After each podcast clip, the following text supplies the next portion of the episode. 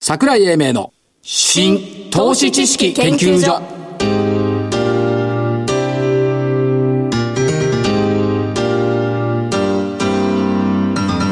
この番組は NPO 法人日本 IFA 協会の協力でお送りします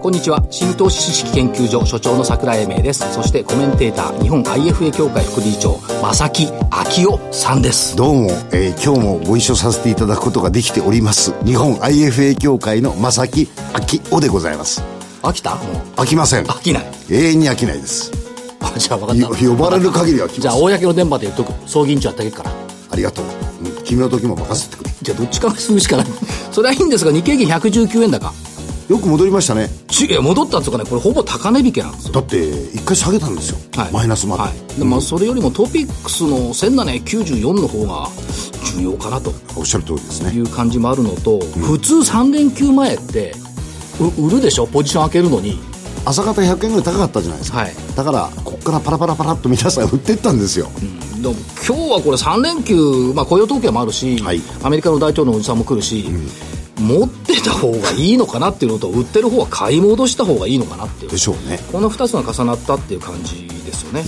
でえっ、と17ヶ月連続高17ヶ月月初月初おおいいですねこれはだからこれどこまで行くんでしょうどこまで行くんでしょうど去こま年での続くんでしょ7う月以降ずっとそうなってきましたしで根本にあるのはねいろいろ考えてみるとやっぱり業績の良さでしょうねはいはい日経平均採用銘柄の EPS ってなんと1471円えー、1170もうじき8えー、あご70めん円なさい1477円あ77円77 1477よ一応7昨日1444です 今年の 毎日上がってる今年の1月1290ですそうですだから200円増えた1月ぐらいに所長が1300円がどうのこうのとかって言ってましたよねいや1200円なんて安いってまえだーだからこれ低い1400円はいくって言ったんですよ言ってましたそういうのになったのなったで多分ねこれ1500円いっちゃうんじゃないですよねで昨日までで、えー、と35%をシークナス決算の、が決算通過しましたすごいですよ上半期の純利益44%増め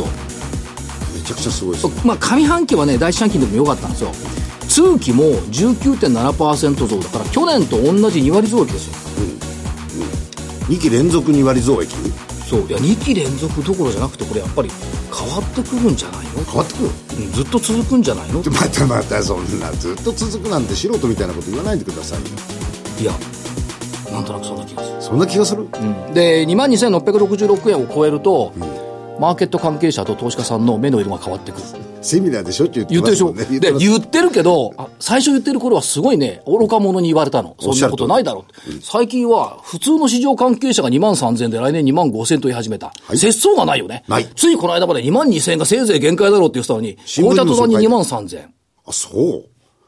なんか、乗り、乗り合い船の乗り合い者がたくさん増えてきた。うん、だからやっぱりあの心持ちはずっと同じに持ってなきゃいけないっていうふうに言っときながら、はい。えっ、と負け戦のか確認をしましょうかあ、そうですね。え、増増産銘柄、あり産銘柄。気分よく。えーっと、これ2回分あるんですよね。です増産銘柄が10月12日 6273SMC4 万650円から4万4200円、丸。はい。 10月19日、星崎6465、10えー1万頃280円から1万頃850円、丸。丸ということでした。おめいでいとうございました。響き。まあ、あのこの×ってあんまり勇気がないんで、インフォテリア1271円から1244円×、セック2532円から2486円×、ウィルプラス2340円から2分割して1100円×、強者629円から623円×、このかすり方は何なんでしょ うなんでしょうね。まあ、乾杯です。 OK です。でも、あの、激しく下げてないところが珍しいなと。あ、そうですね。小動きだった。ということで、来月じゃない、来週の銘柄、じゃあ、ゾウさんからいきます来週ですか来週ちょっと、えー、毛色変えて、えー、6741、日本信号。おはい。これはね、すごいのよ。ホームのドアやってんだよね。そこなんですよ。えーですから今まで鉄道事業の、まあ、信号機を中心としたものがメインだったんですが、はいその他事業が売り上げの半分になってきてるんです。鉄道のさっきおっしゃったあのホームですとか、はい改札機ですとか、駅の全体のシステムとか、こういうふうなものが大体全体の半分の売り上げになってきたんで、ちょっと、あの、事業の中身がええ変わってきてるかなという気がしてるんで、神奈川県の会社ですよ。そうですね、非常に、あの、面白い、楽しみがあるかなと、なるほど。こう思っております日。本信号ね。はい、そうです。わかりました。では、えー負け続けの、アリさん。今週頑張るようにね。そこまで葉っぱかけらなくていいです。6640第一成功。コネ、コネクターの大手。これ第一部じゃないですか一部ですよ、東証一部。京都の会社。ほら、珍しい。世界初の静電容量方式トルクセンサー、S トルク。安川電機の産業ロボットに採用。目標、ダントツ商品。おお。京都伏見から来ました、第一成功。ダントツ好きなんですかダントツ商品が好きらしい。おお。 2番目、5162、朝日ラバー。これね、ゴムってね、侮っちゃいけないよ。卓球の、じゃあ、卓球 の、卓球のラバーもゴムなんですけど、自動車の内装照明向けの LED 用のゴム。外車ほとんど使ってるね。それから、えっ、と、医療スポーツ用のゴムなんかも出てきてるんで、まあこれも、これ川口、川口、あの、神奈川、あー埼玉の会社。楽しみ。もう一つ、えっ、と、8095いわき。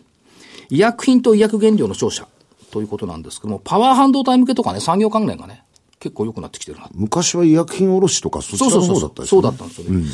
えー取り組みも良くなってるんで、この3つ、8095いわきと言ったところです。わかりました。しかしあれだね、日本信号を持ち出してくるっつうのは何とも言えないね。いやいやいやいや、別に考えたわけじゃないんですよ。神奈川県に向かって鉄道関連。はい。ということで、えーこの後は本日のゲストのご登場ということです。うまくいったらよかった。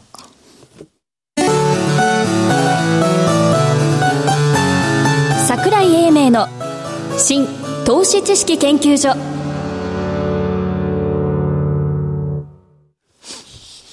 えーそれでは本日のゲストをご紹介しましょう。証券コード9006、東証一部上場、京急電鉄株式会社取締役渡辺静義さんです。渡辺さんよろしくお願いします。よろしくお願よいろししくお願まいしす。ます。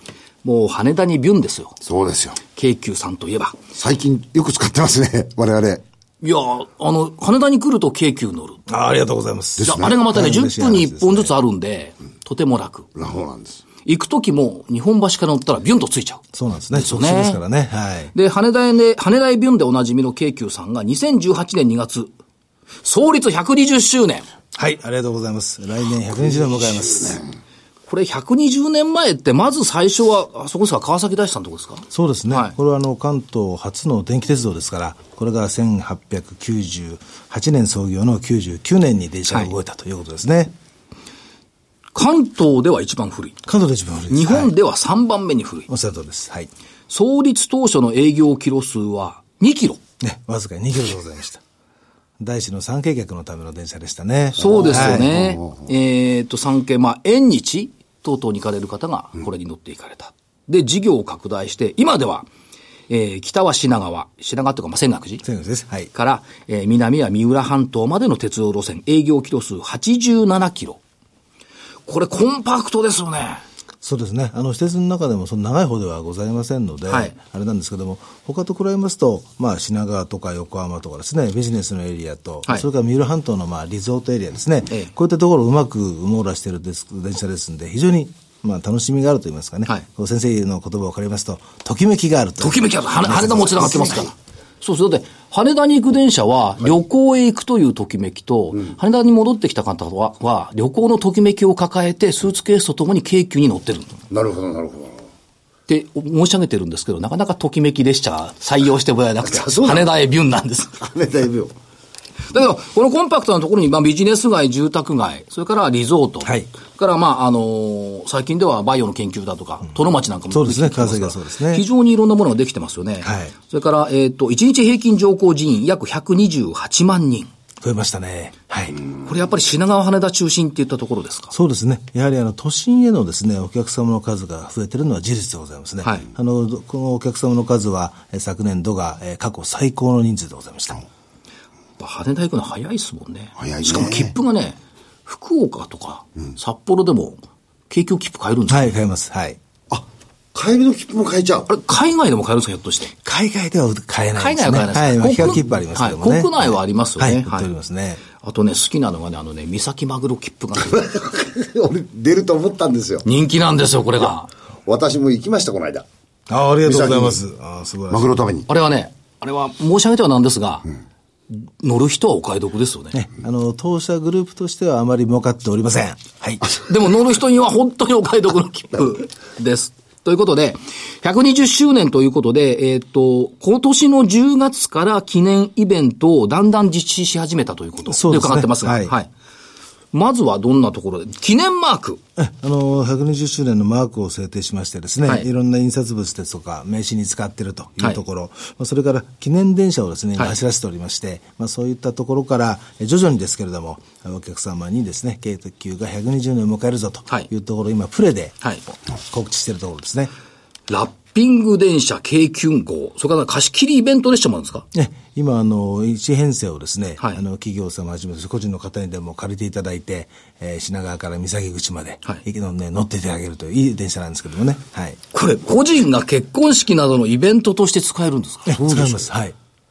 てっちゃんにはたまらないイベントですね。イベントが電車ですよ、これ。そうですね、今のところですね、過去に、そこの販売する前にはあの社、社員がはい一組結婚式やったことがあるんですけれども、えそれ以外はまだやっておりませんので、ええもしあのご興味ある方はと思いますけどもね。はいこれは、まさきさん、お娘さんにどうあ結婚すればね。あじゃあ難しいな。えほっといてください。本社移転120周年記念イベントの最終ゴールは本社移転ということでありますが、これ品川から横浜ですか、本社は。そうです。現在、港区にある本社をですね、横浜の港未来地区に移します。はいそれが2019年の秋を予定しておりますので、はいそれまでの2年間をですね、120周年の、まあまあ、ちょっと長いんですが、はい期間として制定しております。えーこれまで以上に、いーどんどんどんどん各事業推進ということですが、鉄道ミュージアムも併設。はい。あの、新しい本社の1階にはですね、まあ、仮称ですが、まあ、京急ミュージアムということで、はいえー230型のですね、古い電車なんですが、はいこれをきれいにしましてですね、えー展示して、まあ、運転シミュレーターとか、はい車掌シミュレーションとかですね、そういったものをできるような、非常に鉄道のファンの方にも興味深い内容になるんじゃないかと思いますね。これあのー創業120周年もあるんですが、例えばその、都営地下鉄の乗り入れが50周年ですか、間もなく。そうです。はい。えーちょうどですね、1968年に、えー、東映浅草線の乗り入れ、当社としましては悲願でありました、都心部への乗り入れがですね、ええ開始されて、来年で50年を迎えるんですね。そしてもう一つは、節目というと、羽田乗り入れ20周年はいの直近ですね。はい。はいえー1998年が、はいえー羽田への乗り入れでございましたんで、来年が20年という、ちょうど節目になりますね。三つのメモリアルねということですね。あと、今朝の日本経済新聞の長官、神奈川版で拝見したんですが、レンタサイクルで巡る三浦の隠れ家カフェ、キャンペーンが始まりました。はい。始めました。 11月3日から12月3日まで。これいいんですよ。あの、もらえるのが、いや、限定はあるんですけど、各店舗に設置されたスタンプを2箇所以上集めた先着200人には、京急のマスコットキャラクターでイラスト入り、京急のステンレスボトルがプレゼントされる。ボトル。ボトル、ステンレスボトル。こういうあれですね。うんこれゴルフ場行って、これ、そういうことの飲んでたらかっこいいよね。ですよね。みんな200人なんかすぐ来ちゃうでしょうね。おそらく、すぐ待ち合わせますね。朝はから行かなきゃいかん。あ朝から行かなきゃ。明日から。明日からね。い。からです。あ明日だから大阪行かなきゃいけない。そうですね。さて、そういう中で、えーっと、総合経営計画、中期計画、長めの計画を立てられてますよね。今はい推進されてますけどはいもやって、えー品川羽田を玄関として国内外の多くの人が集うと、豊かな沿線ということですが、この取り組みはいかがでしょうか。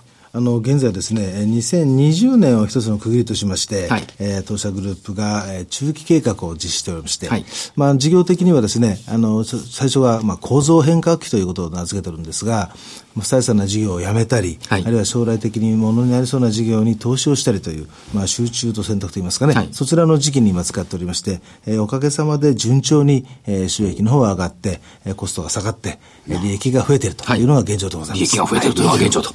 ここはしっかり聞いておかなきゃいけないと。やっぱり中核はどうでしょうやっぱり品川エリアと羽田エリア。おっしゃる通りですねということですね。はいその二つのエリアでございますはい。で、それぞれでえー見ていきますと、まず鉄道事業はダイヤを先週変更されました。はい、10月の28日になりますが、えーこのダイヤの変更もですね、はいあの基本的には羽田のダイヤをですね強化するというのがメインでございまして、はい本当の大きな変更ではないんですがね、はい、便利さを追求するということでございます。まああー、まあ、羽田横浜もさらに便利になってくるとはい便利になりますねということですね。それから先ほどの三崎マグロ切符リニューアル、マグロ食事店舗が追加されました。はいこれこでれもはいつからですかもうやってらっしゃえるもうこれはもう始まりましてですね、あの、今度はあの、オープントップバスという、あの、天井がないバスをですね、今走らせておりまして、はいまあ、そういったものを加える、若干値上げさせていただいたんですが、ええお客様の喜ぶツールがですね、また増えているというところでございまして、これはあの、こういう企画切符では異常なほど売れておりましてですね、はいもうそろそろ、えー昨年が16万近かったですから、ええ今年は17万に手が届くところまで伸びるんではないかと言われております。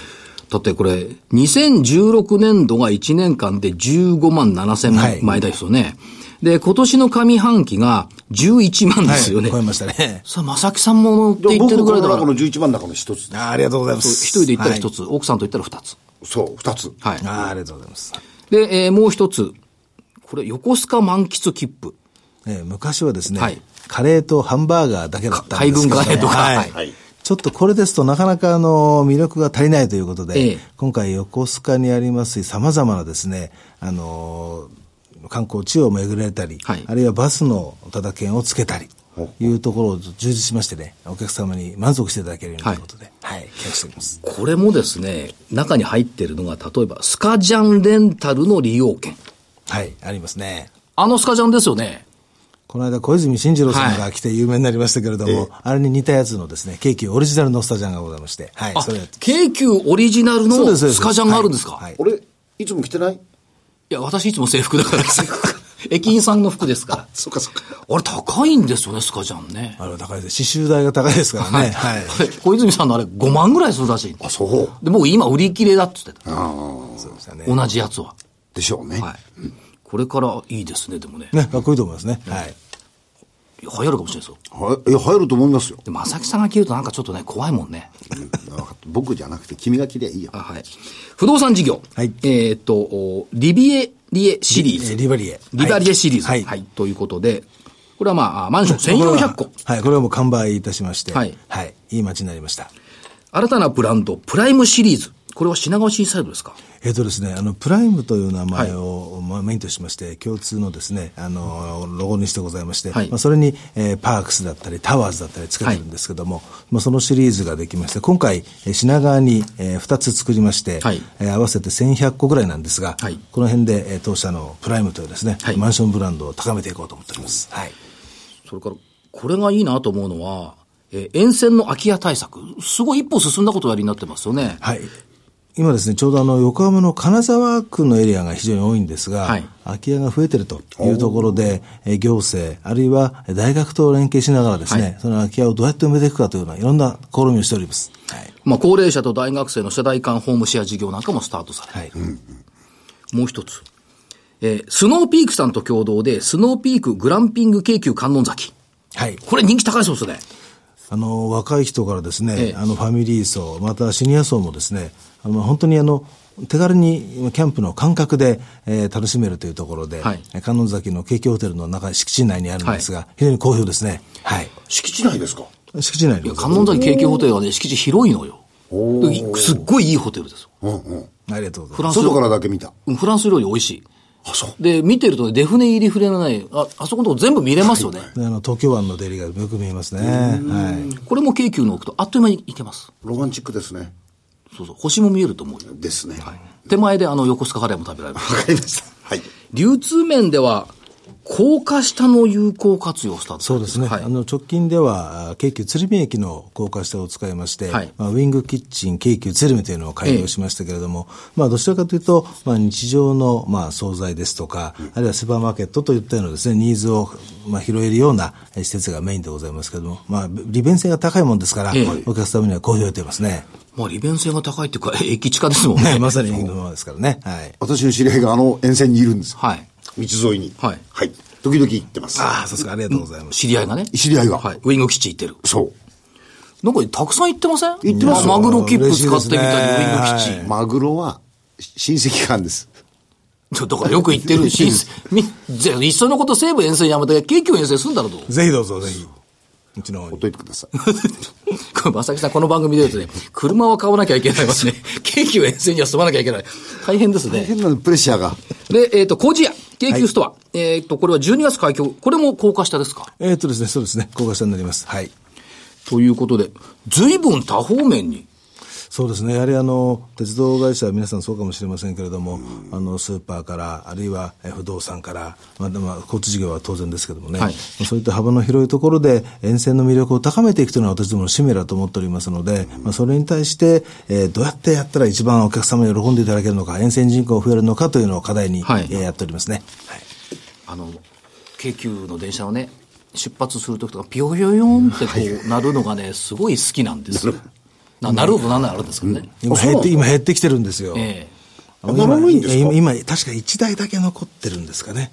ピヨヨヨンってなるんですよ、そうなあのれがうん今だんだん減ってきてるんですよあれでも人気あるんですよ、人気ね、あるんですよね。僕なんかなった覚えがないな。羽田から乗あったりーした運時が悪いですねそうですか、は運が悪いんです、はい私。はい。さて、そういう中で、はいえー個人投資家説明会を毎年盛況に開催されてますが、今年はどんな感じでございましょうか。今年はあの11月の30日になりますが、はい今まではあの品川で行っておったんですが、ええ今年からは、え2年後に移す、本社を移します横浜で開催をいたします。はい横浜で、場所はどちらなんですかえっとですね、横浜の駅の東口の、はいまあ、そごうという建物にございますデポートそこの10階にございます。あ9階にございます、はい新都市ホールというところで、ええはい、開催の予定でございます。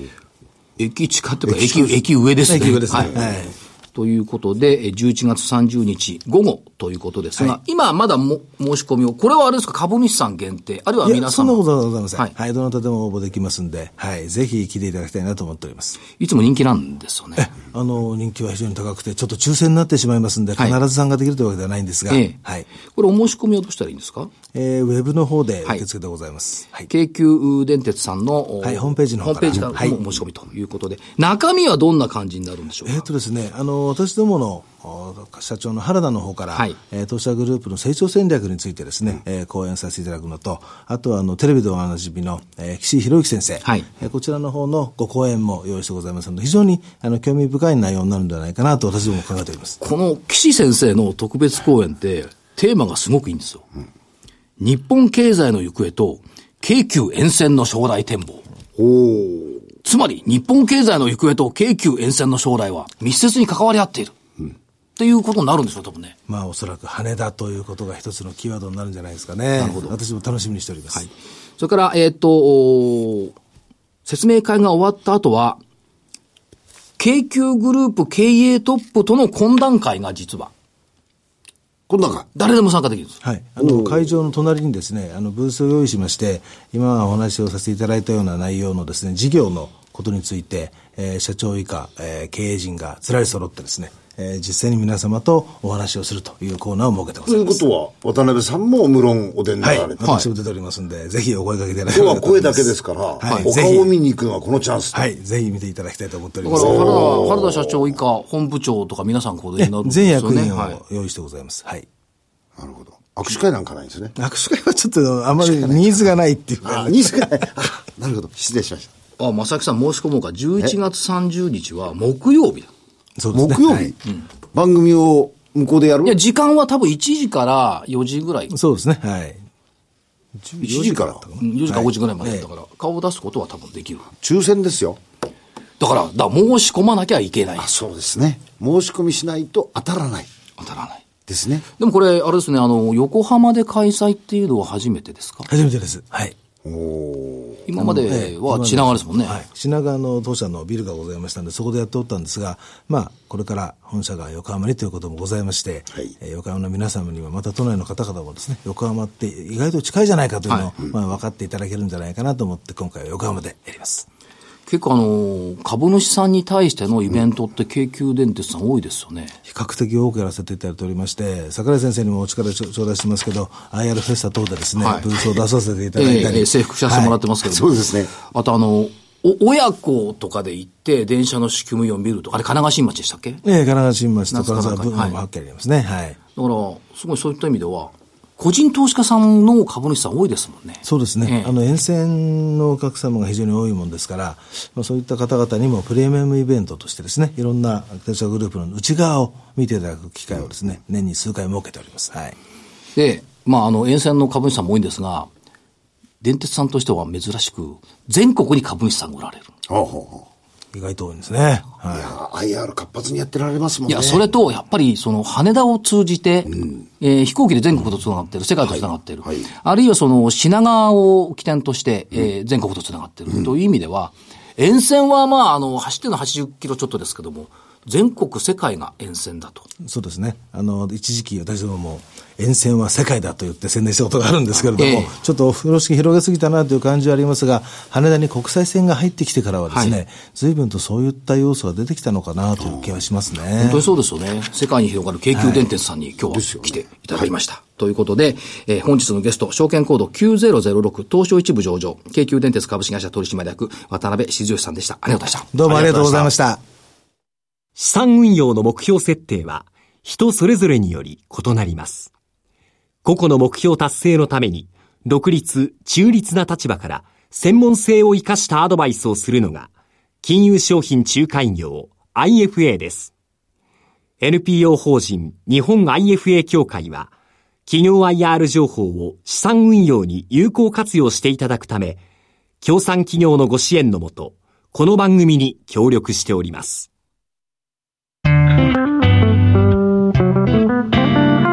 桜井英明の新投資知識研究所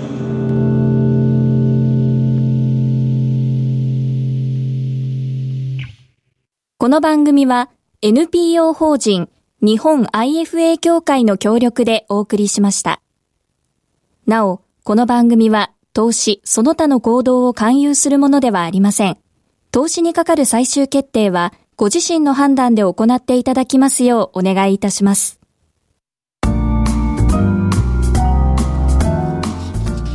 あっという間にですね終。わってしまいました、はい。